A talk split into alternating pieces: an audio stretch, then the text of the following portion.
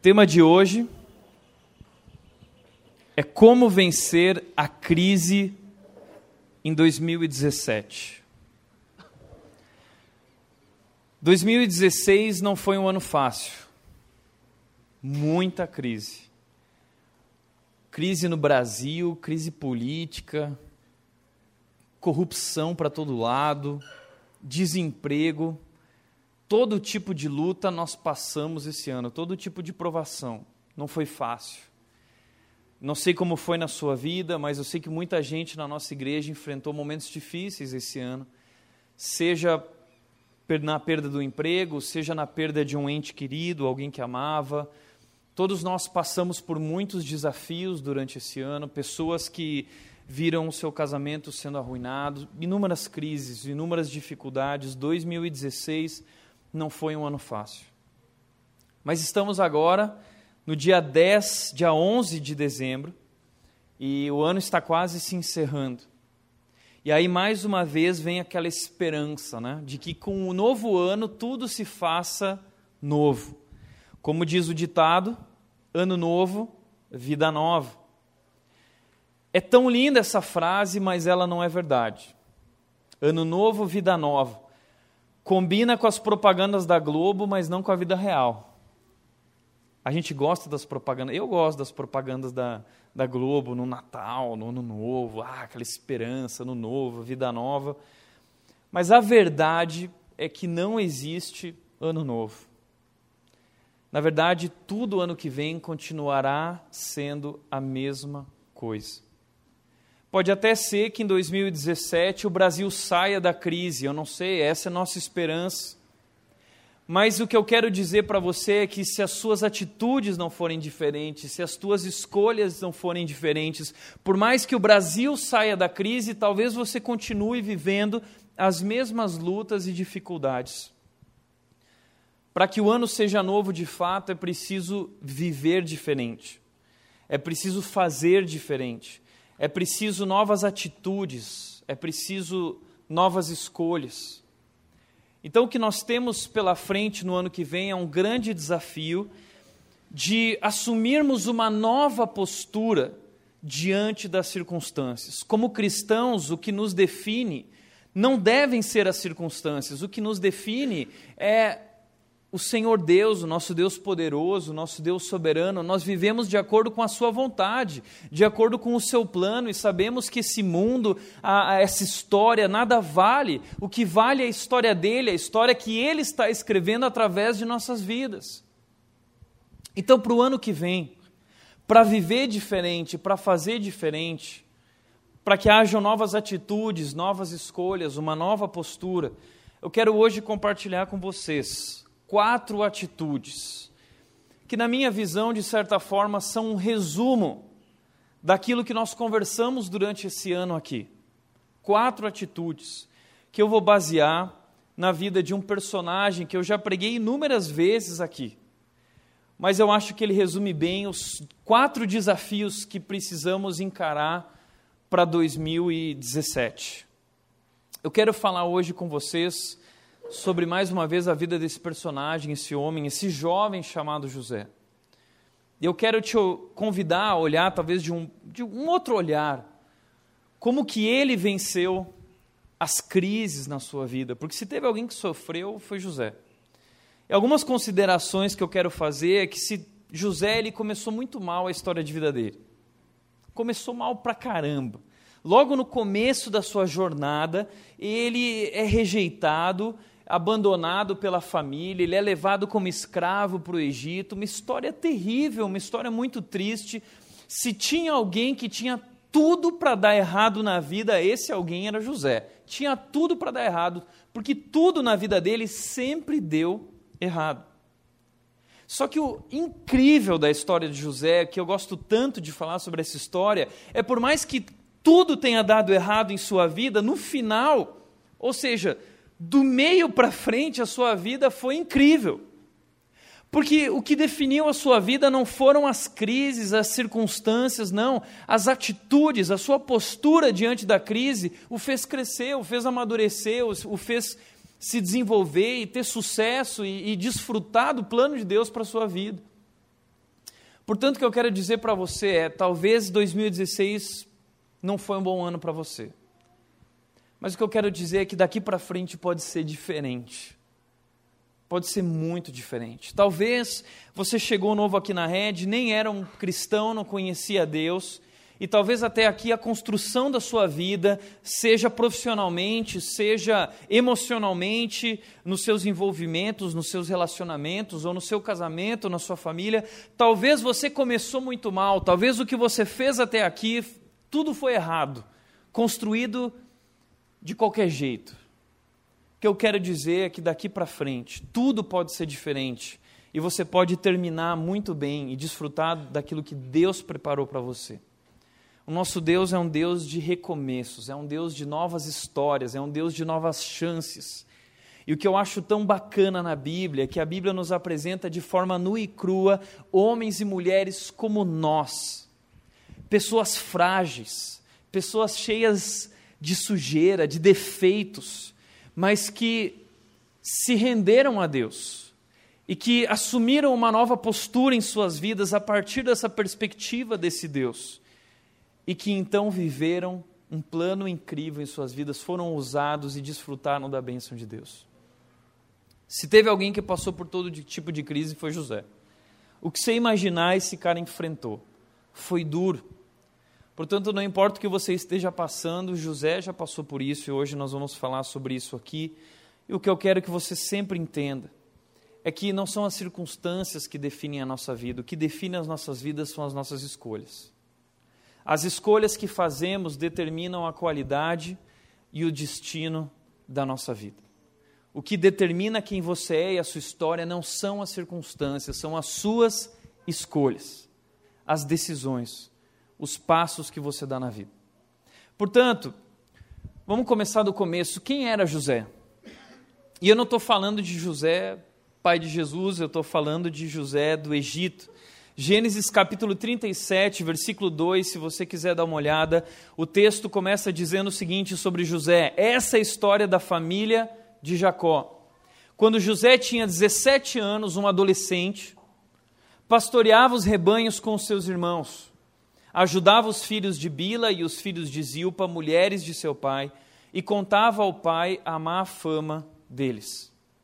Esse texto está falando para nós quatro coisas sobre José. Primeiro, José era filho de Jacó, bisneto de Abraão.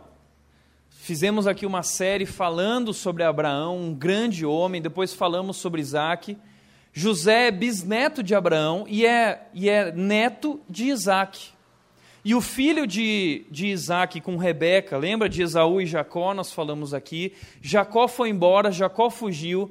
Jacó se casou um dia com Raquel e ele, ela teve um filho que foi o filho José.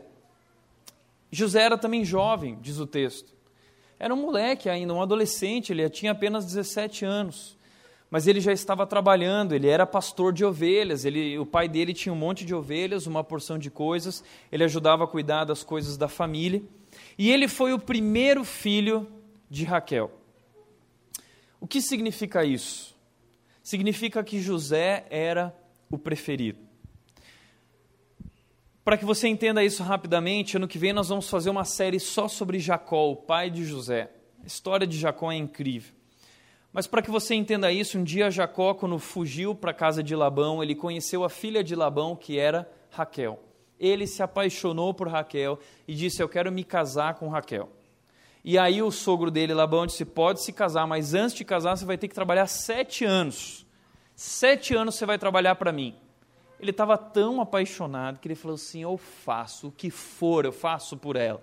Ele trabalhou durante sete anos, chegou no sogro e falou assim: Ó, tá aqui os sete anos de trabalho, agora eu quero me casar com a sua filha Raquel. Tá bom, vamos fazer. Fizeram uma grande festa de casamento. Labão botou muita bebida alcoólica lá, Jacó bebeu pra caramba de tão feliz que ele estava. Aí ele foi para a tenda, ele acordou com a tenda lá com a, com a esposa dele, tiveram relações, ele acordou no outro dia, ele olhou e tomou um susto. Não era Raquel, era uma outra mulher, era Lia, a irmã de Raquel, a irmã mais velha. Ele sai correndo da tenda e ele fala para Labão: Labão, eu queria casar com Raquel, mas eu casei com Lia. E ele nem percebeu isso. Imagina o quão bêbado talvez ele estava nessa festa. É aí a primeira coisa que eu aprendo é aquele filme Se Beber Não Case. Tá? Cuidado. E aí o sogro fala assim, cara, desculpa, mas é um costume aqui em casa. A gente não pode casar a filha mais nova antes de casar a mais velha. Se quiser casar com a mais nova também, você vai ter que trabalhar mais sete anos. Naquela época, na sociedade, na cultura, eles praticavam a poligamia, vários casamentos. Isso é, isso é desagradável, Deus, Deus nunca se agradou disso. Mas eles praticavam isso como sociedade, e isso trouxe inúmeras consequências para todos eles, como famílias e filhos. Então ele trabalhou mais sete anos para se casar com Raquel. Vai ser apaixonado assim na Bíblia. 14 anos de trabalho uh, ah, para então se casar com Raquel. Então imagina o valor que ele dava para essa mulher. 14 anos trabalhando, dedicando a sua vida para poder casar com ela. Só que quando ele se casou com Raquel, eles enfrentaram um problema. Raquel era estéril. Ela não podia ter filhos. Interessante que Sara, esposa do seu bisavô, não podia ter filhos. A Rebeca também não podia ter filhos. Jacó também não podia, a, a esposa de Jacó, Raquel também não podia ter filhos. Então todos eles enfrentaram isso, mas Deus um dia ouviu a oração de Raquel e deu um filho para Raquel e esse primeiro filho, depois de tantos filhos que ele já tinha tido com as outras mulheres, com Bila e as servas, né, das outras mulheres, finalmente nasceu José, e quando nasceu esse filho, então era o filho do coração de Jacó. E Jacó pôs na, em, em, José toda a projeção do seu amor, por tudo aquilo que ele fez durante toda a sua vida, pelo valor que Raquel tinha para ele. Então José se torna o preferido. Isso é o que nós precisamos saber até aqui sobre a vida de Jacó, porque a partir daqui, o que nós veremos não é um José legal. É um José que começou muito mal, mas vai terminar bem.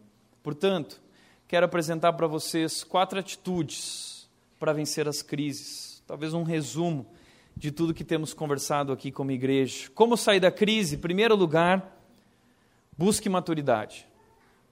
Busque maturidade. O texto Gênesis 37, 3 a 5 diz o seguinte: Ora, Israel, que é Jacó, ele se chamava também Israel, gostava mais de José do que qualquer outro filho. Então Jacó acaba cometendo o mesmo erro de seu pai Isaac, que amava mais Esaú do que Jacó. E ele começa a amar mais José do que qualquer outro filho, porque ele havia nascido em sua velhice, era o primeiro filho de Raquel. Por isso mandou fazer para ele uma túnica longa. Quando seus irmãos viram que o pai gostava mais dele do que qualquer outro filho, odiaram-no e não conseguiam falar com ele amigavelmente. Certa vez José teve um sonho e, quando contou a seus irmãos, eles passaram a odiá-lo ainda mais. Algumas coisas que esses textos até aqui que lemos sobre José nos falam sobre José. Primeira coisa, José é dedo duro. O primeiro texto que nós lemos lá diz que José trabalhava com seus irmãos lá no campo, cuidando das ovelhas, e ele contava ao seu pai a má fama dos seus irmãos. Ou seja, tudo que acontecia lá, tudo que eles conversavam, os irmãos, o José ia lá e, pai, você não sabe o que aconteceu, eles falaram, ele sempre fazia isso. Então imagina como os irmãos começaram a ficar loucos. Uma vez isso aconteceu comigo. Meu irmão era esse tipo de cara. Meu irmão sempre foi dedo duro.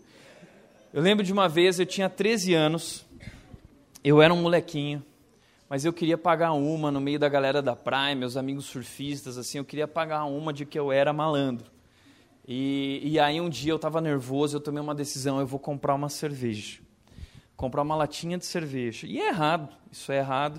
E eu fui no quiosque lá da praia e tentei fazer uma voz grossa, mas eu planejei várias vezes na frente do espelho, eu quero uma cerveja, eu quero... E eu pedi, eu quero uma cerveja. E o rapaz deu, eu paguei e tal, peguei lá no quiosque, eu era, sempre fui muito baixinho, e fui pro meio da galera, dei o primeiro gole, que desceu horrível, assim, eu fui pro meio da galera, tal, tomando aquela cerveja, me achando cara, 13 anos, molequinho, lá na praia. Quando eu chego em casa, tava meu pai, grandão, meu pai tem 1,90m, para cima e para os lados. E aí, meu pai, com a voz bem grossa que ele tem, disse: Tiago, vem aqui. Meu amigo, nessa hora eu não sentia as minhas pernas. E eu entrei em casa, a cabeça baixada, para ele não sentir qualquer cheiro, né? Falei assim: Oi, pai, que foi? Tiago, você bebeu cerveja? o pastor aqui está contando os pecados dele, né? E aí, cara, você pode imaginar, a coisa foi feia com meu pai. Meu pai me deu uma dura, me disciplinou, me ensinou: olha, você não faça isso, isso é errado, tal. Mas quando meu irmão passou, eu olhei para ele, eu fiz aquela cara, né? O dedo duro. Então José era esse dedo duro. Quando os irmãos estavam lá aprontando, ele ia para o pai e dizia: Pai, pai. E ele contava tudo para o pai dele. Mas José não era só o dedo duro, que começou aí então os irmãos a odiá-lo. José era também um filho mimado. Por quê? Ele era o queridinho de Raquel, ele era o queridinho de Jacó. E diz o texto bíblico que nós acabamos de ler que um dia o pai foi e comprou uma túnica longa para José. Ah, cara, uma túnica longa é como se Jacó tivesse ido no shopping e aí comprou roupa para os filhos, tudo na Renner e na CIA. Presente de Natal, tudo na Renner e na CIA. Na hora de comprar o presente do José, foi lá na Hugo Boss e comprou uma linda roupa da Hugo Boss para José e tal. E aí chegou o Natal, distribuiu os presentes lá e todo mundo ganhou roupa da Renner, meia, cueca tal. E José começa a mostrar a roupinha nova dele da Abercrombie, da Horse. Ah, olha só, meu presente é mais legal tal. E aí começou que os irmãos começaram a odiá-lo por causa disso. E isso está no texto. José, o Jacó comprou essa túnica longa. E pior, não bastasse tudo isso, o Zezinho ele um dia estava dormindo e ele teve um sonho. E sabe qual era esse sonho? O sonho dele é que é, ele estava diante dos irmãos dele e que os irmãos dele se ajoelhavam diante dele, como se ele fosse melhor do que os seus irmãos ou algo assim. Uma imagem que ele tinha do futuro, essa imagem através de uma ilustração dos feixes. E, e aí ele chegou para os irmãos, ele acordou e olha aí, aí eu quero mostrar o outro ponto de, do Zezinho, que ele era muito sem noção, porque ele chegou para esses irmãos que já estavam por aqui com ele, falou assim, galera, vem aqui e tal, ô, oh, vocês não sabem o que eu sonhei. Tá bom, o que, que você sonhou? Ah, eu sonhei tal coisa, não sei o que. Meu, o texto diz o seguinte, que o resultado disso foi que eles passaram a odiá-lo ainda mais eles passaram a odiá-lo ainda mais. Eles ficaram tão loucos, mas tão loucos, que eles tiveram uma ideia. Vamos acabar com a vida desse moleque. Nós não aguentamos mais esse moleque, ele está acabando com a nossa vida. Vamos dar um fim nisso. E eles planejaram matar José. Imagina que ponto chegou o ódio deles por causa de José. Só que aí o irmão mais velho, Rubens, se eu não me engano, ele disse: não, não, não vamos matar. E ele tentou dar um jeito, contornar a situação. Então eles decidiram vender José e venderam José como escravo para uma caravana que passava por ali e ia para o Egito. E venderam José por algumas moedas de prata.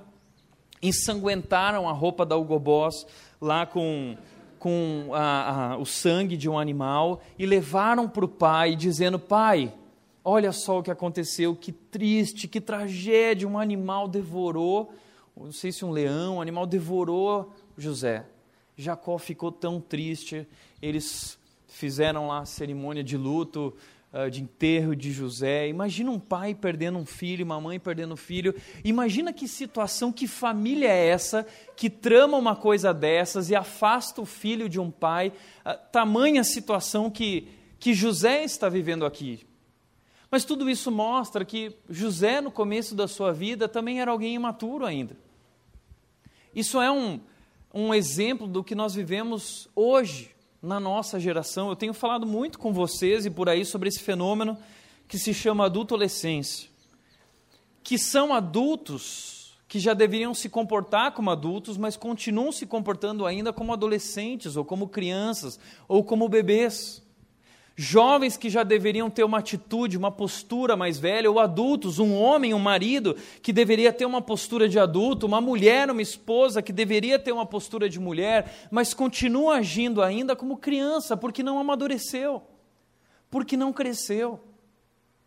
E esse fenômeno hoje tem sido muito evidente na nossa cultura. Inúmeros livros foram lançados para falar sobre isso nos Estados Unidos. Um livro chamado muito bom chamado Geração Eu falando sobre essa geração que só pensa em si mesmo, uma geração que é mimada, uma geração que tem os olhos para o próprio umbigo, por isso a capa do livro é um umbigo, é a geração do umbigo, porque eu só olho para mim, é o que me faz feliz o que me realiza pessoalmente. Eu procuro isso na igreja. Qual é a igreja que vai me realizar pessoalmente? Qual é o trabalho que me realiza pessoalmente? Qual é a pessoa que vai me realizar pessoalmente? Eu vou me casar com aquela que vai me fazer feliz.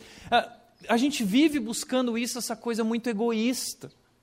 É uma geração egoísta e é uma geração narcisista. Esse livro também foi lançado dizendo dessa geração eh, do narcisismo epidêmico, uma geração que fica na frente do espelho se admirando durante horas, tirando selfie a respeito de si mesmo e se achando o máximo.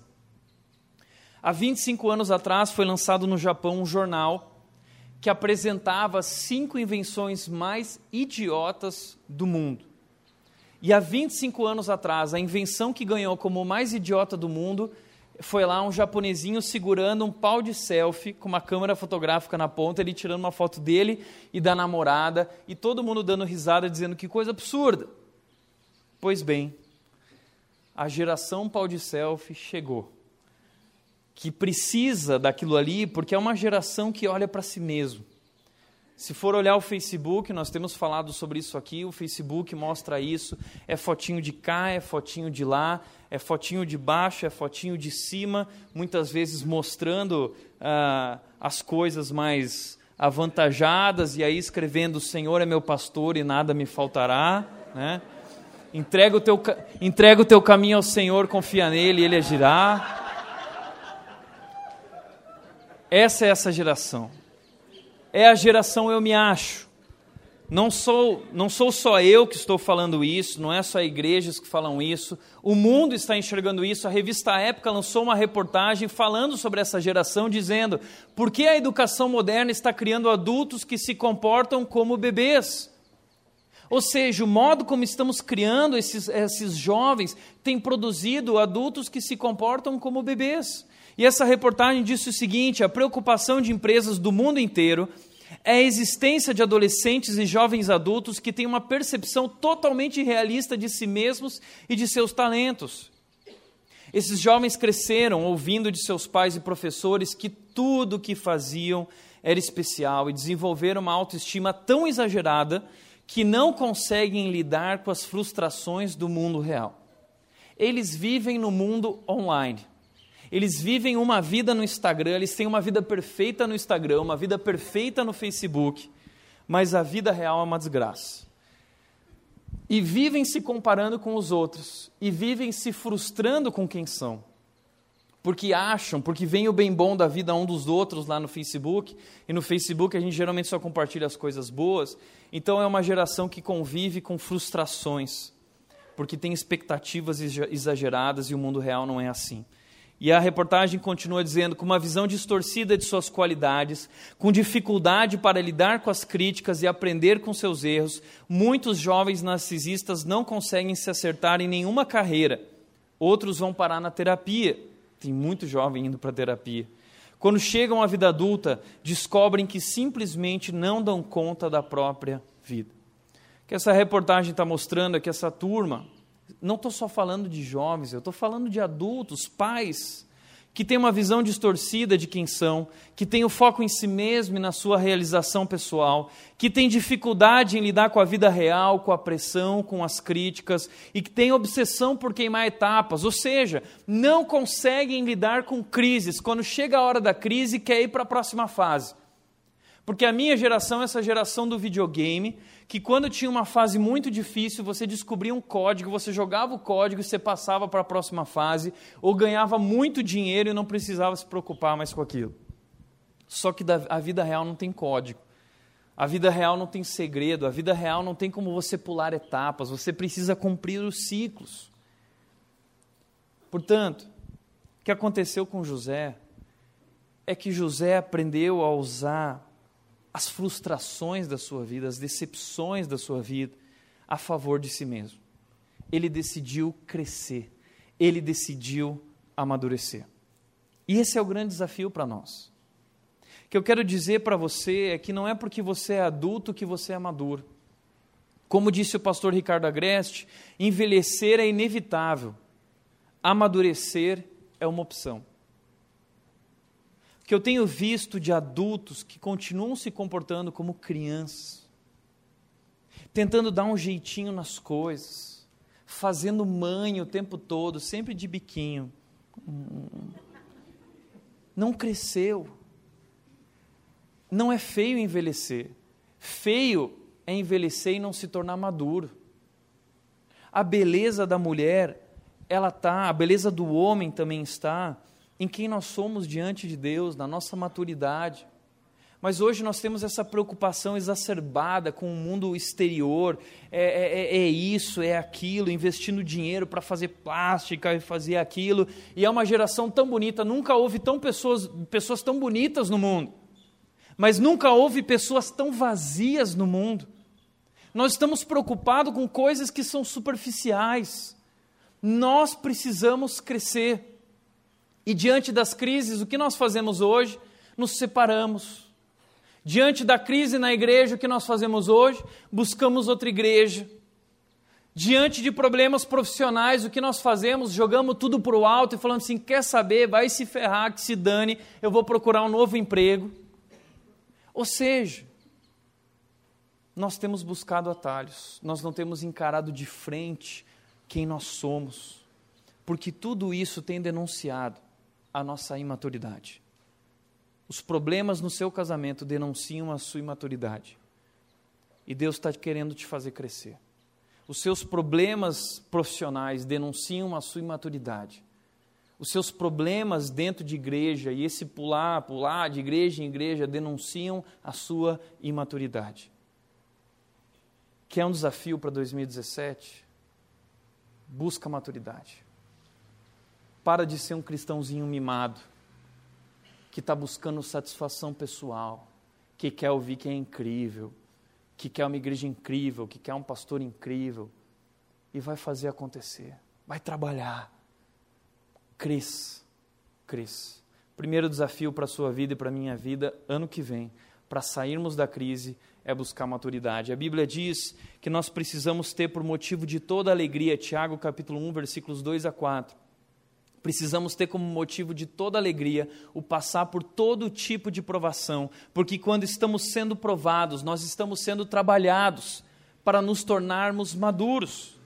Mas o texto diz que a, a perseverança nesses momentos de crise deve ter ação completa senão não nos tornaremos maduros. Ou seja, eu preciso cumprir os ciclos, nós precisamos cumprir os ciclos. Não pula fora dos problemas, encara os problemas de frente e resolva os seus problemas interiores e amadureça e cresça. Esse é o nosso desafio para 2017, como famílias, como homens, como mulheres, como jovens. Portanto, algumas dicas para buscar maturidade nesse processo. Tenha humildade para reconhecer-se inacabado. Eu estou inacabado, você está inacabado, nós estamos em reforma. Eu tenho falado sobre isso constantemente.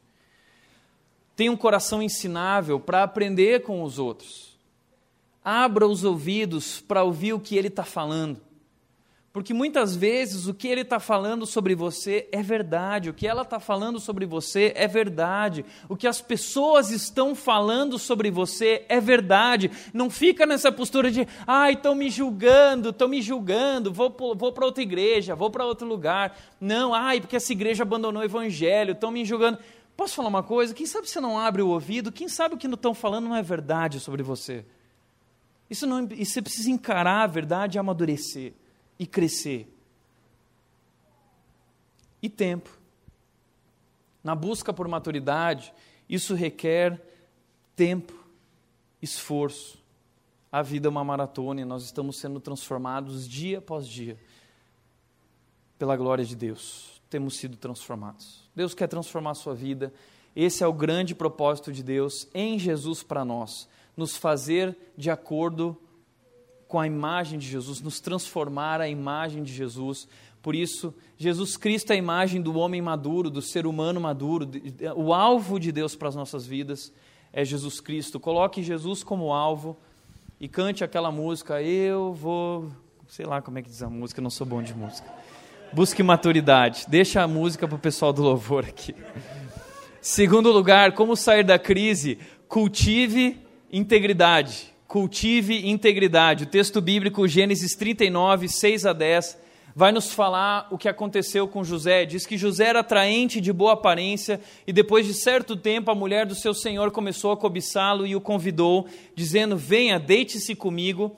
Mas ele se recusou. O que aconteceu foi que José foi para o Egito, se tornou escravo lá, e como escravo ele tomou uma decisão. As circunstâncias não vão me definir, eu vou viver o que eu posso melhor aqui. E ele começou a trabalhar com excelência, até que Potifar percebeu: puxa vida, tem algo especial nesse jovem, Deus está com ele. E Potifar começou a fazê-lo crescer dentro da sua casa, até que ele foi promovido para ser esse cuidador, esse mordomo de todos os bens da casa de Potifar. Potifar era o chefe da guarda do Egito, um homem muito rico, tinha muita coisa, muitos bens, e diz a Bíblia que Potifar colocou tudo o que tinha nas mãos de José. Ou seja, José, nesse momento de crise, ele cresceu. José cresceu. Só que aí ele vai enfrentar outros desafios, que é esse momento de tentação, esse desafio da tentação. Diz que José cresceu e ele era atraente e de boa aparência. Então, José fazia pilates, fazia academia, malhado, tal, é, imagina, no Egito, devia ter a pele bronzeada, tal, ia tomar banho lá no Rio Nilo. É, e aí lá no Egito, talvez eles usavam aqueles lençóis, assim, sabe? Ficava com o corpão de fora, tal, andando assim. E aí um dia, a mulher do seu senhor começou a cobiçá-lo. Começou a mandar mensagenzinha no WhatsApp. Começou a mandar aquele oi para José lá no WhatsApp com três is. Oi, mandou oi com três is, toma cuidado, entendeu? Aí, é, não quer dar trela, meu põe oi com um i só, atenta bem para isso.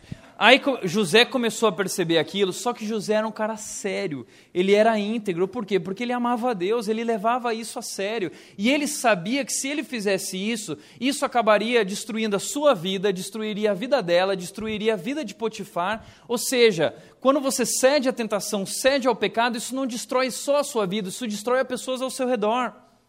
Tem muita gente que vira e diz assim: ah, mas isso é problema meu, eu faço com a minha vida o que eu quiser. Não. Isso não é um problema seu, isso é um problema de todos nós, porque as suas escolhas não afetam só a sua vida, afetam a vida de todos ao seu redor. E o pecado gera consequências terríveis para a nossa vida e para o nosso futuro. José sabia disso. Ah, mas meu amigo, santidade é afrodisíaco. Quando José começou a ignorar ela no WhatsApp, ela começou a mandar nudes para o José lá no WhatsApp começou a fazer posiçãozinha, não sei o que, fazia coisa lá para José, passava, ela se preparava lá para José. Ah, aí um dia, provavelmente, é, ela preparou a situação, ela chegou em José e disse: José, vem, deita comigo. Mas ele se recusou. E cara, quando você diz não para a mulher, ela fica louca e ela ficou louca. E olha o que ela fez. Assim diz o texto: embora ela insistisse com José dia após dia. O que José passou não foi qualquer coisa, não foi qualquer tentação ou qualquer dificuldade. Dia após dia, momento a momento, isso se tornou o projeto dela. José se tornou um desafio para ela. Essa mulher queria pegar o Zezinho, de todo jeito. E ele se recusava a deitar-se com ela e evitava ficar perto dela. A primeira coisa que eu aprendo aqui é o seguinte, gente se há algo que está tentando, que é uma dificuldade para você, evita, não fica nem perto, nem chegar perto. É impossível dar trela para a tentação e sair numa boa. Portanto, não chegar perto. Se você não consegue lidar com aquele cara, com aquela menina, com aquele homem, com aquela mulher no trabalho, não chegar perto, não converse, estabeleça limites. Leve isso a sério. Leve isso a sério. Essa mulher um dia ficou tão louca que, como diz o texto, ela chegou, pegou José pelo uh, pescoço e falou assim: É hoje, é hoje. E diz que José saiu correndo, desesperado, pelado pelo Egito, porque ela segurou a roupa dele e ele saiu correndo peladão pelo Egito. Mas José abriu mão de tudo, José fugiu. José fugiu, a Bíblia diz: fuja da imoralidade sexual. Não tem outro jeito de você lidar com esse tipo de coisa do que fugindo. Não adianta ficar perto, você tem que tomar cuidado. E a resposta de José para ela foi incrível. Ele disse: Meu senhor não se preocupa com coisa alguma de sua casa, e tudo que deixou aos meus cuidados, e tudo que deixou aos meus cuidados, ninguém desta casa está acima de mim. Ele nada me negou a não ser você, porque é a mulher dele. Como poderia eu então cometer algo tão perverso e pecar contra Deus? Talvez ela chegou para o José e falou assim: Olha, não tem ninguém, ninguém vai ficar sabendo, mas Deus vai saber e eu vou saber. Sabe o que se chama isso? Isso se chama integridade. É algo que está em extinção. O que é integridade? Integridade não é ser perfeito. Integridade é o seguinte: Integridade não significa ser perfeito. Um indivíduo íntegro é aquele que identifica suas fendas de caráter e limitações, passando a lidar com profundo cuidado e responsabilidade com as mesmas. José sabe das suas fragilidades e dificuldades. Como disse o pastor Sidney Costa, os chamados pecados de estimação da juventude serão possivelmente os mesmos quando a pessoa se encontrar sob pressão na fase adulta. Isso porque a história de vida de uma pessoa e tudo que ela faz no seu dia a dia pesa mais do que ela imagina em seu futuro.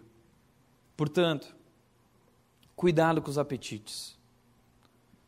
Nós vivemos numa cultura que diz não se reprima, siga o seu coração, faça o que você quiser, mate o seu desejo, o que importa é ser feliz. Viva sem limites. Identifique suas fendas.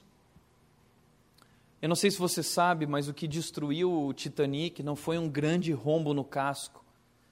O iceberg, quando encostou no navio, ele fez pequenas fendas no navio. Mas essas pequenas fendas foram suficientes para derrubar esse navio gigante. Sabe o que nos derruba? Não são grandes crises e problemas, são pequenas fendas na nossa vida que vão nos fazendo afundar aos poucos.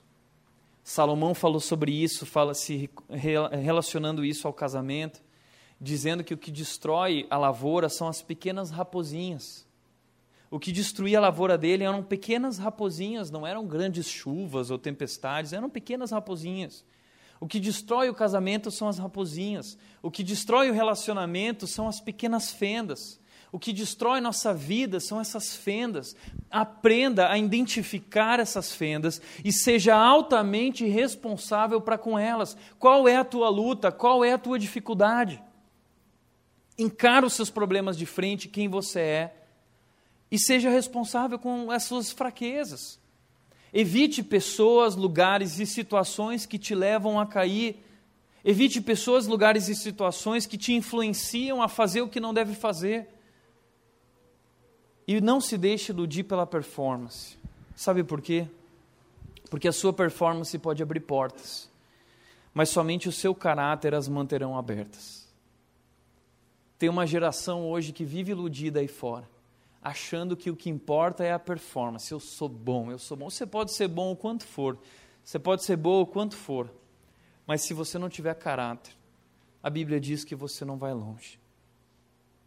Aliás, não adianta plantar uma coisa e esperar colher outra. A Bíblia diz em Gálatas 6,7: Não se deixe enganar, de Deus não se zomba, pois o que o homem semear, isso também colherá.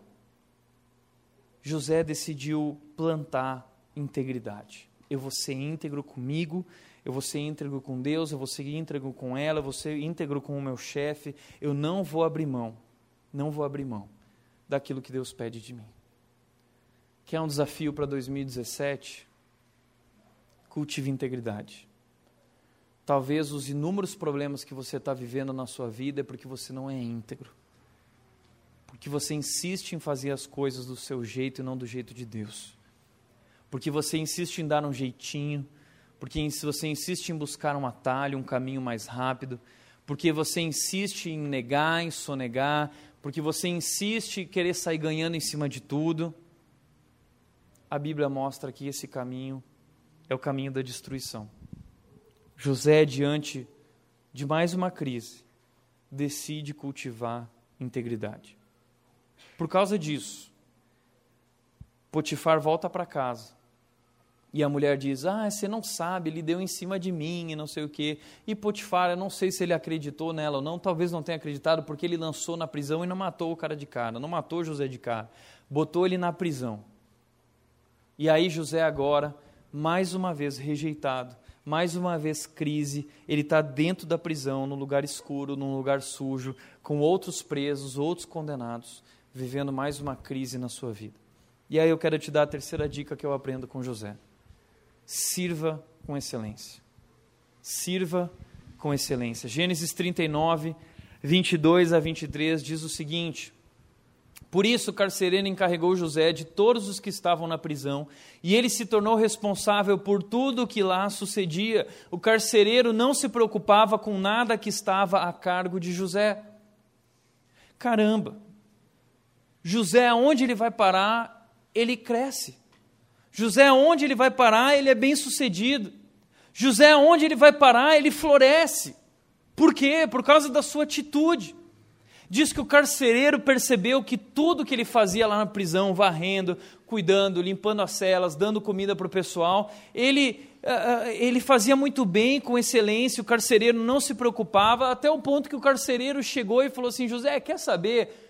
Estou indo para casa, pega a chave aqui, cuida do pessoal, cuida de tudo aí para mim, vou passar aí o ano novo, Natal com a minha família e você cuida de toda a prisão aí. O cara era tão íntegro e tão excelente em tudo que ele fazia, que ele cumpria com o que ele tinha que fazer muito bem além do esperado. José aprendeu a servir na sua vida com excelência. E, gente, posso falar uma coisa? Isso faz toda a diferença. Falei já para vocês aqui sobre esse escultor grego do período clássico, o Fídias, ele foi o criador do Paternon, das estátuas dos deuses gregos, fez coisas incríveis, maravilhas do mundo antigo. E diz que um dia Fídias estava esculpindo uma de suas uh, peças e, e, ele fez uma grande peça gigante, deu muito trabalho, durante anos trabalhando cada detalhe daquela peça, até que um dia um amigo foi lá procurar Fídias. Fídias, cadê você? E ouviu a voz atrás dele, ele estava atrás da escultura. O amigo dele foi lá atrás e viu Fídias trabalhando atrás da escultura, lá no cantinho, escondido, trabalhando os detalhezinhos da escultura. E o amigo dele virou para ele e falou assim: Fídias, por que você está fazendo isso? Ninguém vai ver isso aí. E aí o Fídias virou para o amigo e falou assim: Os deuses verão. Fídias queria agradar aos deuses e não aos homens, porque ele sabia que os deuses estavam vendo. Sabe que com José foi a mesma coisa. Talvez alguém podia virar para José e dizer: José, Olha o que fizeram na sua vida, tudo que você já passou, você não precisa se submeter a isso. Não. Deus está vendo. E eu quero servir ao meu Deus com excelência. Eu não sei se você sabe disso, mas tudo que nós fazemos, seja em casa, seja no trabalho, seja na escola, onde nós estivermos, nós estamos servindo a Deus. Tem um livro que foi lançado, muito bom, inclusive, se você quiser ler, que diz que o trabalho não é apenas uma forma de passar o tempo e ganhar dinheiro. O seu trabalho é, na verdade, um serviço que você presta ao próprio Senhor. O que nós fazemos, o que eu faço, o que você faz, nós estamos servindo a Deus.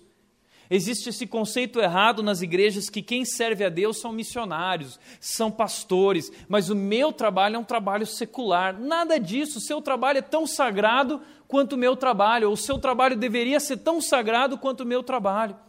Porque se o que eu estiver fazendo aqui não for feito em nome de Deus e para a glória de Deus, isso é profano, isso não é sagrado.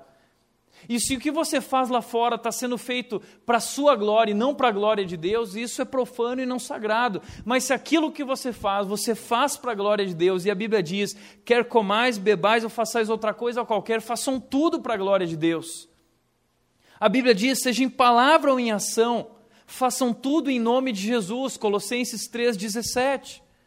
Ou seja, tudo que nós fazemos, quando falamos, quando agimos, quando nos relacionamos, quando trabalhamos, quando servimos, nós estamos servindo, prestando um serviço ao próprio Deus em tudo que nós fazemos.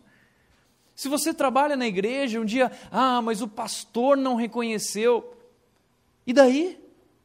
Não era para o pastor? Não é para mim o que você faz aqui, nunca espere o meu reconhecimento. Porque o dia que você esperar o meu reconhecimento, você se perdeu. E no dia que eu esperar o teu reconhecimento do meu trabalho, eu também perdi. Porque o que nós fazemos, nós fazemos para Deus. É para agradar dele. Quanta gente desanimada, ah, mas eu estou desanimado, aconteceu isso, aconteceu aquilo. Caramba!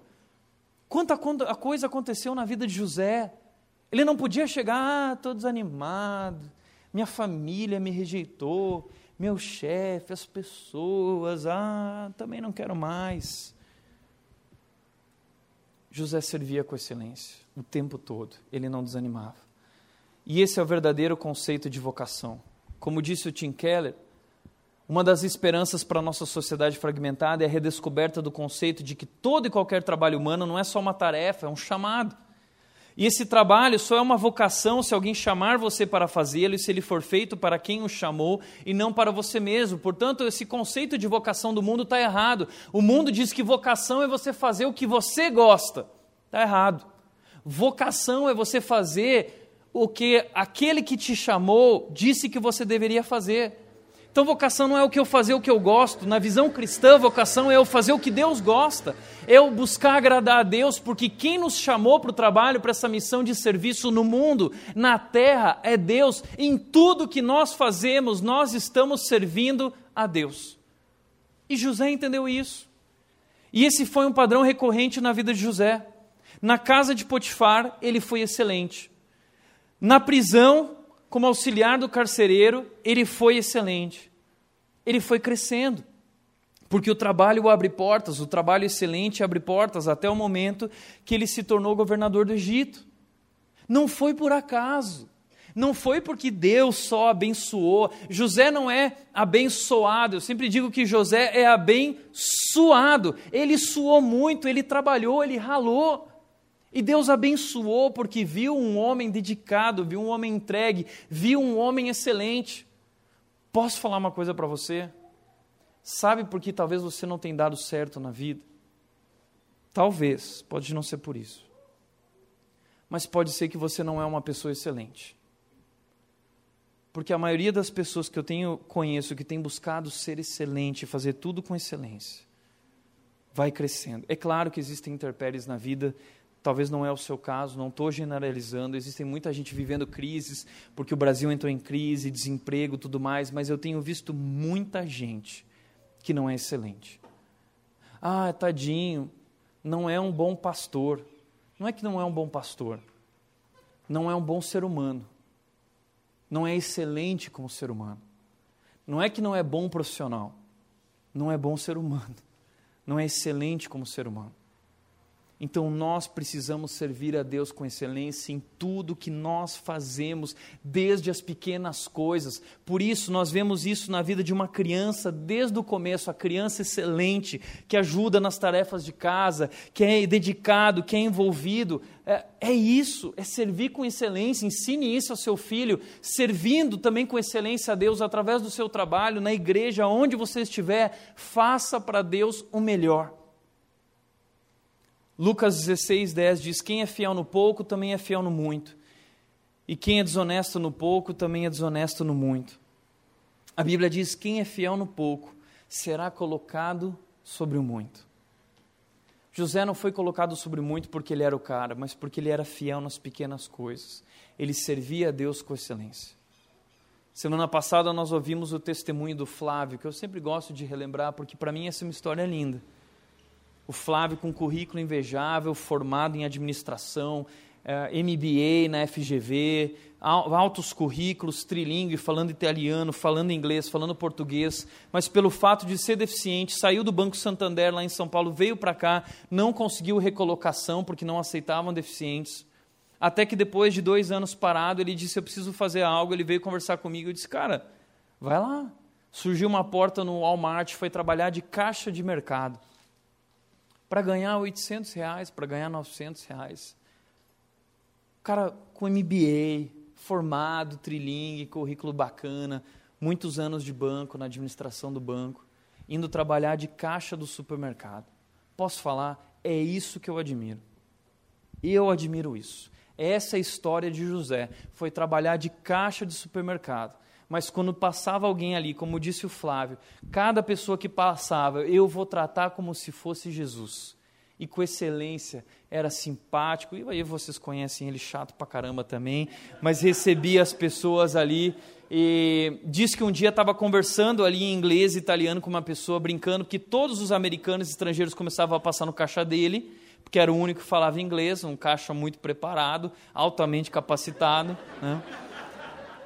E aí diz que um dos diretores da John Deere estava ali e viu isso.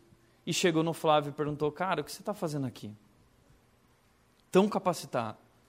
Disse: Olha, eu já tentei de tudo. Inclusive, meu currículo está lá. Esse diretor virou e falou assim: Deixa comigo está empregado na John Deere num baita cargo, à frente de muita gente, passou pelo processo à frente de muita gente, nem como deficiente, como um funcionário tratado como qualquer outro. E o que ele falou para mim essa semana que chegaram para ele e falaram assim: Você foi uma grata surpresa. Posso falar, Flávio? Não foi uma grata surpresa. Excelência é excelência. Não tem jeito.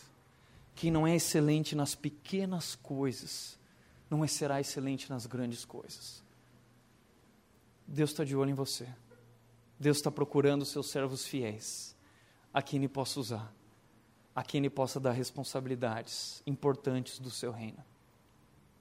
Os deuses verão, Deus está vendo. Sirva com excelência.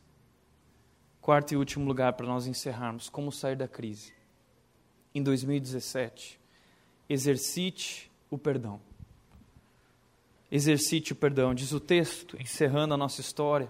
Gênesis 45, 2, diz que o que aconteceu é que José estava na prisão, chegaram lá dois homens, o copeiro e um, um outro homem lá do, do rei, do faraó, eles tiveram sonhos, José revelou o sonho deles, e aí José falou: Olha, quando você voltar lá para a presença do Faraó, você lembra de mim. Depois de muito tempo, o cara lembrou, porque o Faraó teve um sonho, e aí Deus trouxe uh, Faraó, então queria saber o sonho, ninguém conseguia revelar o sonho. E aí esse copeiro disse: Não, porque tem um rapaz lá na prisão que sabe revelar sonhos, traz esse rapaz. Deus deu a revelação do sonho para José, José revelou o sonho lá para o Faraó. O Faraó ficou tão impressionado, foi uma grata surpresa para ele, que ele falou: Olha, eu vou te pôr como governador do Egito, o segundo homem mais importante do Egito. Que história! Parece história de filme de Hollywood. O garoto que foi rejeitado, que foi esquecido, que foi esculachado, agora assume um alto cargo, o cargo mais importante do planeta. Na capital do mundo antigo, o Egito. E aí diz que uma grande fome chegou na terra, em toda a terra. E só o Egito tinha comido porque tinha comida, porque José guardou comida durante sete anos. E aí sabe o que aconteceu por ironia do destino? Destino. É que os irmãos de José tiveram que ir para o Egito. O pai, Jacó, chamou os filhos e disse: Vão para o Egito. Nós precisamos de comida. E aí, quando eles foram para o Egito, pedir comida, eles chegaram lá e José viu eles. E eles não reconheceram José, porque José estava egipciado, diferente, crescido. Estava lá fazendo as dancinhas do Egito. Né? Mas diz que José olhou para eles. E aí acontece toda uma história bacana, tal. Eles vão, eles voltam. José cria uma situação até o momento que os irmãos dele estão todos dentro de uma sala, ao redor de uma mesa lá. Não sei como era essa mesa. Mas diz que José, ele entra na sala e ele vê os irmãos dele. E diz o texto bíblico que José se pôs a chorar tão alto, tão alto, que os egípcios o ouviram. O Egito inteiro ouviu José. E a notícia chegou ao palácio do Faraó. Todo mundo ficou sabendo. Sabe por quê? Tantos anos aquilo guardado dentro dele, rejeitado pelos irmãos. Nunca mais viu seu pai amado, nunca mais viu a sua mãe, nunca mais viu o seu irmão, seus irmãos, nunca mais viu ninguém, foi morar numa terra estrangeira, num outro país. De repente vê eles lá e ele chora tão alto. Que momento. O que, que você faria? Nos filmes, esse é sempre o melhor momento. É o momento da vingança. Tem aquele filme O Conde Monte Cristo, o cara viveu tudo isso. E aí no final ele decide a vingança. Ele vai lá, vinga todo mundo, esnoba todo mundo, dizendo: Olha quem eu me tornei, um homem poderoso. A série Revenge, vingança, vingança, vingança. Essa era uma história de vingança. Mas sabe qual foi a decisão de José? A decisão de José foi o perdão. Você acha que ele sentia no coração o desejo de perdoar? Ai, que gostoso, eu estou sentindo, eu amo vocês, eu quero perdoar vocês. Não. José aprendeu a olhar para a vida do jeito de Deus, da perspectiva de Deus. E ele aprendeu que não eram os irmãos dele que estavam escrevendo a história dele, era Deus quem estava escrevendo a sua história o tempo todo. E ele vira para os irmãos dele e dizem o seguinte: Não foram vocês que me mandaram para cá, mas sim o próprio Deus. Ele me tornou ministro do Faraó e me fez administrador de todo o palácio e governador de todo o Egito. O que José está dizendo é: vocês pensam que foram vocês que escreveram esses capítulos da minha história? Vocês pensam que a minha história foi borrada com o mal de vocês? Vocês pensam que foram vocês que prejudicaram e causaram tudo isso? Não foi. A minha história foi escrita por Deus. Deus tinha um plano, Deus tem um plano. A minha história foi escrita por Jesus Cristo, pelo sangue de Jesus. É aí que está a nossa cura. Quando nós entendemos que as mãos que estão agindo contra nós, tentando escrever a nossa história, não são maiores que as mãos dele. Essa é a nossa cura, quando nós conseguimos olhar para a nossa história e ver que muitas pessoas estão tentando trazer uh, uh, uh, escritos para a nossa história, tentando nos destruir, tentando nos fazer o mal, mas que a verdadeira história está sendo escrita por Deus. José entendeu que Deus estava com ele o tempo todo. Muitas vezes a gente pergunta, Deus, onde você estava quando eu fui demitido? Deus, onde você estava quando minha esposa me deixou? Deus, onde você estava quando meu marido me deixou? Deus, onde você estava quando meu filho se foi? Deus, onde você estava quando tudo isso desabou sobre a minha vida? Sabe o que o Deus diz? Eu estava com você. Quando você diz, Deus, onde você estava quando eu fui abusado, eu vivi solidão? Deus diz, eu estava com você. Quando você era ainda uma substância informe, eu amei você. Eu te amei com amor eterno, desde a eternidade. Eu conheço você, Tiago, por dentro e por fora. Eu sei o que você sente, o que você pensa. Eu sei quais são seus medos, eu sei quais são as suas dores. Eu sei o mal que você já fez, o mal que já fizeram para você. E sabe onde você esteve o tempo todo? Na palma da minha mão. Por isso, você pode ficar no andar de baixo batendo boca, tentando escrever a sua própria história, discutindo e brigando. Ou você pode ir para o andar de cima e sentar no colo do Pai e ouvir da boca de Deus a verdadeira história. E ver a história do ponto de vista dele. E quando a gente começa a enxergar a história do ponto de vista dele, nós já não temos mais ódio, nós temos amor e perdão, e nós queremos ver essas pessoas redimidas, assim como ele redimiu as nossas vidas. Por isso, se você não tem praticado perdão, você está destruindo a sua vida. Você está destruindo a sua vida, a vida da sua família. Das melhores maneiras de destruir a vida de alguém é não praticando perdão. Você vai destruir a si mesmo. Mas se você libertar esse perdão, você vai ver Deus redimindo a vida dessa pessoa, assim como redimiu a sua vida. Portanto, como eu tenho repetido aqui constantemente, o perdão é algo que se concede antes de senti-lo. Perdão não é sentimento, perdão é decisão. Não importa o que fizeram com você, não importa. Quando você aprender a olhar para a vida do ponto de vista de Deus, já não há mais ódio. É perdão, é amor. Nós entendemos o propósito de Deus como disse José para eles: Eu sou José, seu irmão, aqueles que vocês venderam ao Egito, mas não se aflijam nem se recriminem por terem me vendido para cá, pois foi para salvar vidas que Deus me enviou adiante de vocês. Deus tinha um propósito. Sabe como vencer a crise? é entender que Deus tem um propósito para a sua vida através dessas crises. Deus está trabalhando em você, Deus está trabalhando o tempo todo, Deus está presente o tempo todo. Por isso a minha pergunta é: como foi 2016? Foi um bom ano para você? Às vezes a gente não sabe definir, eu não sei se foi bom se foi ruim. Sabe qual é o critério para definir se foi bom ou se foi ruim? A pergunta é: quando foi que a tristeza te visitou? Quais foram os momentos difíceis nesse ano? E o que você aprendeu nesse tempo? Que, como que Deus te visitou nesse período? Porque, como disse C.S. Lewis, uh, Deus sussurra na alegria, mas Ele grita em meio à dor. Então, quando nós passamos por esses momentos, nós nos aproximamos de Deus, nós conhecemos a Deus mais de perto, e Ele fala conosco, e Ele trabalha em nós. O que Deus falou para você, o quanto você cresceu nesse ano a partir desses momentos de dificuldade. Quem te feriu? Quem te magoou? Como você perdoou? Como você amou essas pessoas?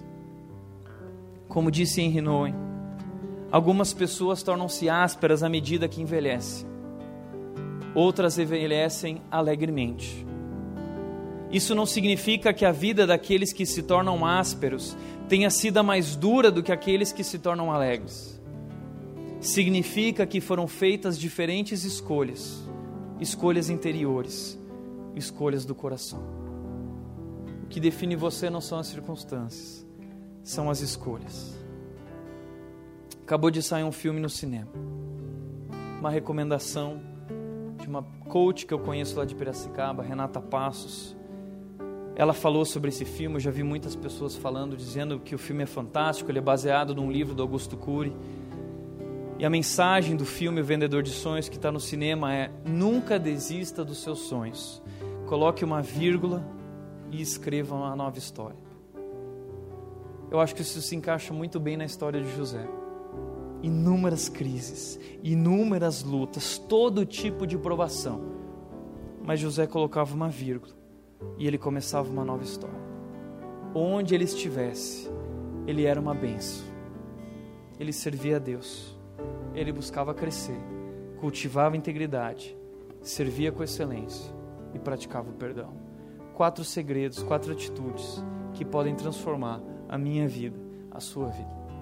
Meu desejo é que você viva um ano incrível, uma nova postura, um novo coração, uma nova atitude. Para refletir e praticar, primeiro lugar, o segredo da felicidade está na busca da maturidade. Você está amadurecendo? Ou você está sempre brigando, egoísta, pensando só no que você quer, no seu ponto de vista? Sobre para andar de cima. Senta no colo do Pai e olha para a história que Ele está escrevendo. É Ele quem está escrevendo a história da tua vida, não são eles. Tudo o que está acontecendo na sua vida faz parte do plano de Deus. Mas Deus quer uma nova postura de você, uma nova reação. Como você tem lidado com a tentação, você tem buscado a integridade? Terceiro e último lugar, quem você precisa perdoar? Chegou o Natal. A mensagem do Natal é a chegada do perdão, é a chegada do amor. Talvez esse final de ano seja o momento de você procurar aquela pessoa que te feriu, que te decepcionou. E amar e perdoar como José perdoou. E ver o que Deus pode fazer na sua vida e na vida dessa pessoa a partir do amor. O amor é a força mais poderosa do universo. O amor transforma vidas. O amor transforma vidas. Amém? Feche teus olhos.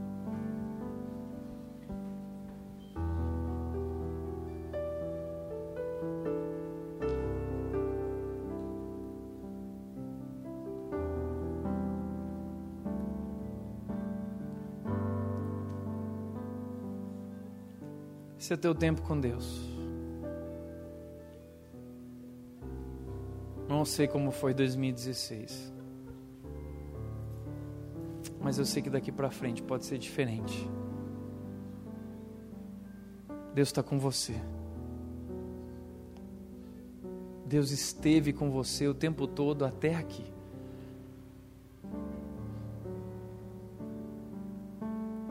Se renda, se entregue.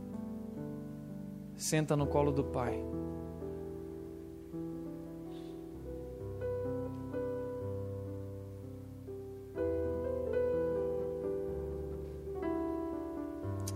Pai, nós queremos te agradecer, Deus. Porque o Senhor insiste na tua palavra, em falar conosco o Senhor grita através da tua palavra, dizendo: Eu amo vocês, eu tenho um plano para vocês. E nós tão ocupados, tão distraídos. Nós não temos te ouvido, Deus, nós não temos dado atenção, não temos amadurecido, não temos te servido, não temos sido íntegros, não temos amado, não temos perdoado. E nós temos colhido, Deus, aquilo que plantamos. Mas nós queremos renovar a nossa jornada, Deus, nós queremos viver um novo começo, nós queremos pôr uma vírgula nessa história construída até ela aqui, e nós queremos colocar ali um mas. Mas Deus esteve comigo até aqui, e Ele me dá um novo começo. Nós queremos começar de novo, Deus. Nós queremos vencer as crises. Queremos vencer profissionalmente, financeiramente, emocionalmente em nossa vida. Nós queremos vencer, nós queremos viver, Deus, os teus planos para nós. Por isso nós nos rendemos a ti. Nós queremos te obedecer, seguir os teus passos nessa jornada. Como Abraão, bisavô de José, como José que deve ter se inspirado na história do seu bisavô que conhecia tão bem. Nós queremos nos inspirar nessas histórias, Deus, e sermos transformados. Nós queremos viver o melhor que o Senhor preparou. Nós queremos viver a história que o Senhor escreveu com o sangue de Jesus. Por isso nós nos rendemos aqui nessa noite a Ti, porque nós sabemos que Tu és o Deus soberano soberano acima de todas as coisas. E a, a Ti nós adoramos e louvamos, e por Ti nós viveremos. Em nome de Jesus. Amém.